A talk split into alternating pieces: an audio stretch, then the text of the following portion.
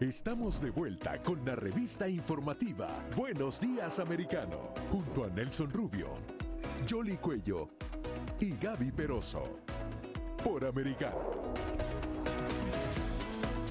Y estamos de vuelta en Buenos Días Americano. Un tema que igualmente acapara la atención de la prensa, incluso acá en Estados Unidos, es los escándalos continuos de la izquierda latinoamericana, la corrupción, cómo se ven metidos. Y hay una lista enorme de presidentes izquierdistas, eh, todos con escándalos continuos. El caso de la dictadura castrista y los beneficios de la familia real, el caso, ah, digo, la familia real castrista, Ah, ¿no? De la dinastía Castro en, en Cuba a los negocios que tienen en el exterior. El caso eh, de eh, eh, Venezuela, que es más que altisonante. El- el- la hija de Chávez, la millonaria más grande de Venezuela de momento en Y no estadísticas. la han sancionado jamás. y- No, nadie la toca. La propia York, familia de Maduro. Venezuela. Todo, no pasa nada. Y ahora eh, el caso, bueno, en Bolivia, en Ecuador, eh, eh, donde quiera, en Nicaragua y en- ahora el escándalo en Argentina, ciertamente. Claro, es que parece que todos los días tenemos uno. Ayer les hablábamos del de Perú, hoy vamos a actualizar de lo que está pasando con el de Argentina, porque en Argentina se está llevando a cabo un juicio contra la vicepresidenta eh, Cristina Fernández eh, y precisamente están solicitando cárcel para ella, 12 años. Eh, Claro, ella, ella está alegando que se trata de una persecución política, pero se han presentado una serie de evidencias. ¿Hacia dónde va todo esto? Pues vamos a analizar un poco más y a poner en contexto todo lo que ha estado sucediendo con esta corrupción que hay en Argentina. Tenemos ah, oportunidad de saludar a Santiago Leiras, él es politólogo y escritor. Santiago, ¿cómo estás? Buen día, bienvenido a Buenos Días Americano. Buen día, muchas gracias por llamar. ¿eh? ¿Cómo ve la situación? Ah, Lo que ha presentado hasta ahora la fiscalía, porque muchos estaban como eh, pidiendo una prueba reina y salieron unos chats en los que se muestra al parecer ese vínculo directo de lo que había estado sucediendo. ¿Cómo ve usted eh, eh, ese proceso contra Cristina? Yo creo que hay que verlo eso en dos andariveles. Este, uno es el andarivel, digamos, procedimental y otro es el andarivel eh, político, entendiendo lo político asociado a lo que es el clima alrededor de la dimensión procesal. Desde el punto de vista procesal hay que explicar lo siguiente. Acá hay un fiscal que hizo un alegato, producto de ese alegato este, pidió una sentencia y hay todo un largo proceso judicial que viene después, que incluye los alegatos de los abogados defensores, este, la posibilidad de que la propia Cristina Fernández haga algún tipo de descargo final en el marco del proceso, además del que hizo el otro día por eh, YouTube. Este, y eso, de, mediar alguna sentencia, que quizás sea fin de año, este, hay una obligación casi legal que el, derecho procesal establece para la- las partes de, apelar, así que eso tiene una instancia en una Cámara Federal y seguramente va a terminar la Corte Suprema. Con lo cual, este es un proceso que tiene años, va a llevar años. El otro es el tema político. Lo otro es el tema político. Lo que hay este, es una, una lectura este, desde el cristianismo, este, entendiendo que el, el proceso es un proceso que supone un ataque a, a la figura de Cristina Fernández. Cristina Fernández intenta involucrar al propio peronismo como parte de ese, de ese ataque eh, y lo hace con una lectura de, bueno, en la cual la expresidenta sería víctima de algún esquema de cacería, persecución eh, judicial este, que está sintetizado con aquella figura del lawfare, lo cual es una cuestión bastante particular, porque es un lawfare muy extraño, porque hay tres juicios y tres procesos en los cuales ella fue absuelta. Entonces parece que algunas cámaras hacen lawfare, algunos jueces hacen lawfare y otros no, es raro el criterio. Eh, parece que el lawfare solamente se aplica cuando hay pedidos de sentencia o sentencia desfavorable. Eh, pero más allá de eso, lo que hay acá es una movilización este, destinada bueno, a establecer algún tipo de presión este, sobre un poder judicial y sobre un poder judicial que, bueno, este, tiene bastante olfato político para entender que hay un tiempo político particular y en esta línea está actuando. Santiago, de cara, a, a- de cara al proceso que vive en estos momentos la Argentina, o sea, hay una división dentro del propio gobierno ah, que de manera rara eh, se hizo una estructura, una coalición, una alianza ah, de gobierno. El caso del presidente Fernández y la división que se ve y es evidente ante los ojos del mundo entre ellos dos. Pudiera de cualquier manera, tratando de entender o pensar desde fuera visto, que el presidente pudiera indultar a Cristina Fernández de Kirchner en caso de que se diera algún tipo de sanción contra ella? En principio, el indulto se aplica para aquellos casos donde hay sentencia firme, que no es este. No existe, acá no claro. hay sentencia. No existe. Es que acá no hay ni sentencia, acá hubo un fiscal que eh, pidió un- una pena. O sea, recién estamos en esa etapa. En el hipotético caso que haya alguna vez sentencia firme, para eso tendrá que pasar todas estas instancias que yo describía, allí podría ser la posibilidad que el presidente, si es este o el que lo suceda, pueda este, decidir indultarla. De todas maneras, ella es muy clara en este sentido, ella no quiere indulto, ella quiere reivindicación de la historia y ella quiere que la justicia le pida disculpas. Es decir, en este sentido, este, ella no va a aceptar esto, ¿no? Y fue muy clara, inclusive este, con una consigna de, ni olvido ni indulto, que ella quiere justicia. Ella quiere justicia como lo entiende ella, digamos, ¿no? Sí, eh, ella... sí, adelante.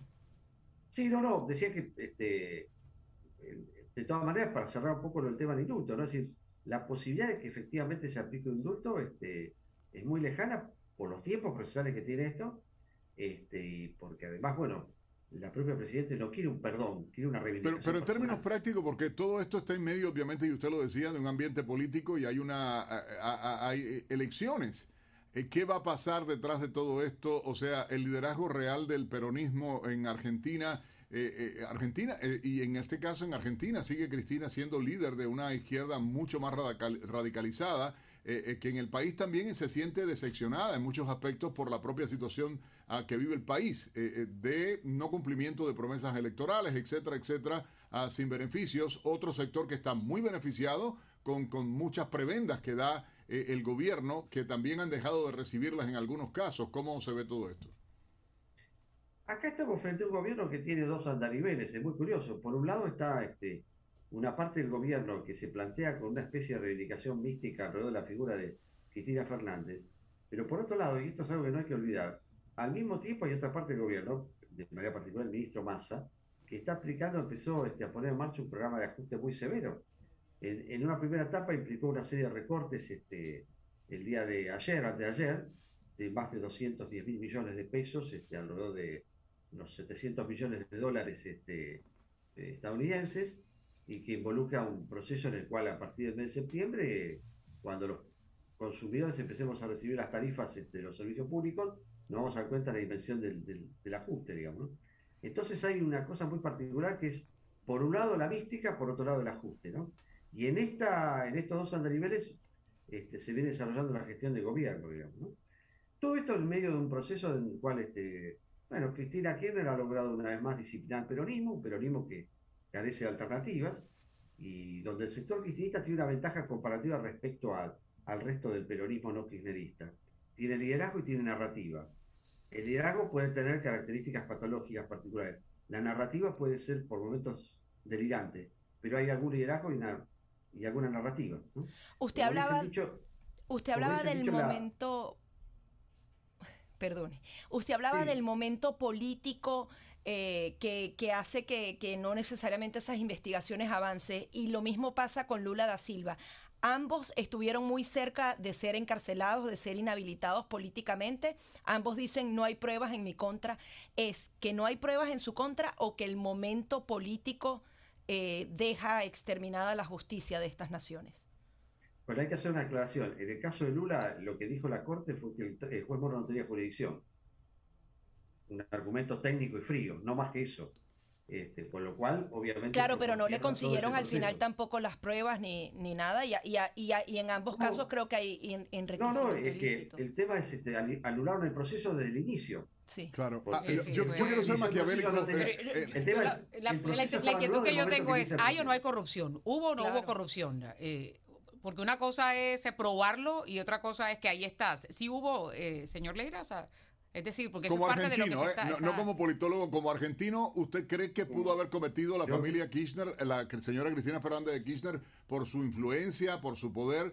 Eh, o sea, porque de la nada son multimillonarios, ¿no? Mire, había una frase que decía este Augusto Pinochet, hace muchos años atrás, que decía, en Chile no se mueve una hoja sin que yo lo sepa. Este, los, el matrimonio Kirchner en Santa Cruz este, tenía un conocimiento bastante similar. De manera que es muy difícil pensar que un, proceso de enriquecimiento como el de Baez eh, pueda haberse llevado adelante sin, la, sin el consentimiento del matrimonio presidencial o del matrimonio Kirchner, digamos. Este, sin duda que hay corrupción, es decir, acá hay dos cosas. Una es este, la corrupción, otra cosa es la prueba y lo que es el proceso judicial que después tendrá que verificar y procederá a la verificación de este esquema. ¿no? Eh, yo lo que veo como ciudadano este, es, bueno, que hay un esquema en el cual es imposible que, este, ni el expresidente ni la presidente ni la vicepresidente eh, podían estar ajenos, podían estar ajenos. De lo que estaba sucediendo. Digamos, eh, eh, Santiago, un gustazo poder conversar con ustedes. Una última pregunta rápido, porque está el caso de los tres jueces del Tribunal ah, Oral Federal, Rodrigo Jiménez, Jorge Gorini y Andrés Vaso. ¿Hay peligro sobre la vida de ellos? Recuerdo el caso del fiscal que estaba investigando el tema de la AMIA y que lamentablemente fue, digo, se suicidó o, todo aquello que no quedó claro nunca, ciencia cierta, lo que ocurrió, que apuntaba la complicidad de, Cristina Fernández de Kirchner en su momento también ah, por los vínculos con los grupos eh, radicales iraníes.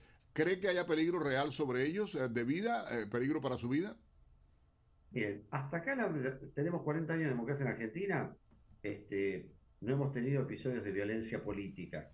El tema Nisman es un tema, digamos, bastante controversial y demás, pero lo dejo al lado por un momento, hasta acá. Eh, el peligro es que, digamos, no sé si haya, digamos, corra peligro eh, físico los jueces, pero sí que se pueda generar un proceso de movilizaciones sobre las casas de los jueces, este, sobre el entorno familiar y generar este, situaciones de violencia este, en todo sentido, desde lo simbólico y desde lo físico. El, peligro es un peligro latente. Eh, no sé si necesariamente de la vida, pero sí de, bueno, peligro de, violencia en términos de scratches y de violencia este, más allá de los scratches contra los jueces como tal, ¿no? Santiago... evidentemente hay una presión muy fuerte sobre los jueces para este, absolver a la, al expresidente, ¿no? Santiago, muchísimas gracias por este contacto. Santiago Leiras desde la Argentina, politólogo, escritor. Gracias por estar con nosotros en Americano Media en todo el continente y por supuesto acá en Estados Unidos de costa a costa. Muchas gracias a ustedes. ¿eh?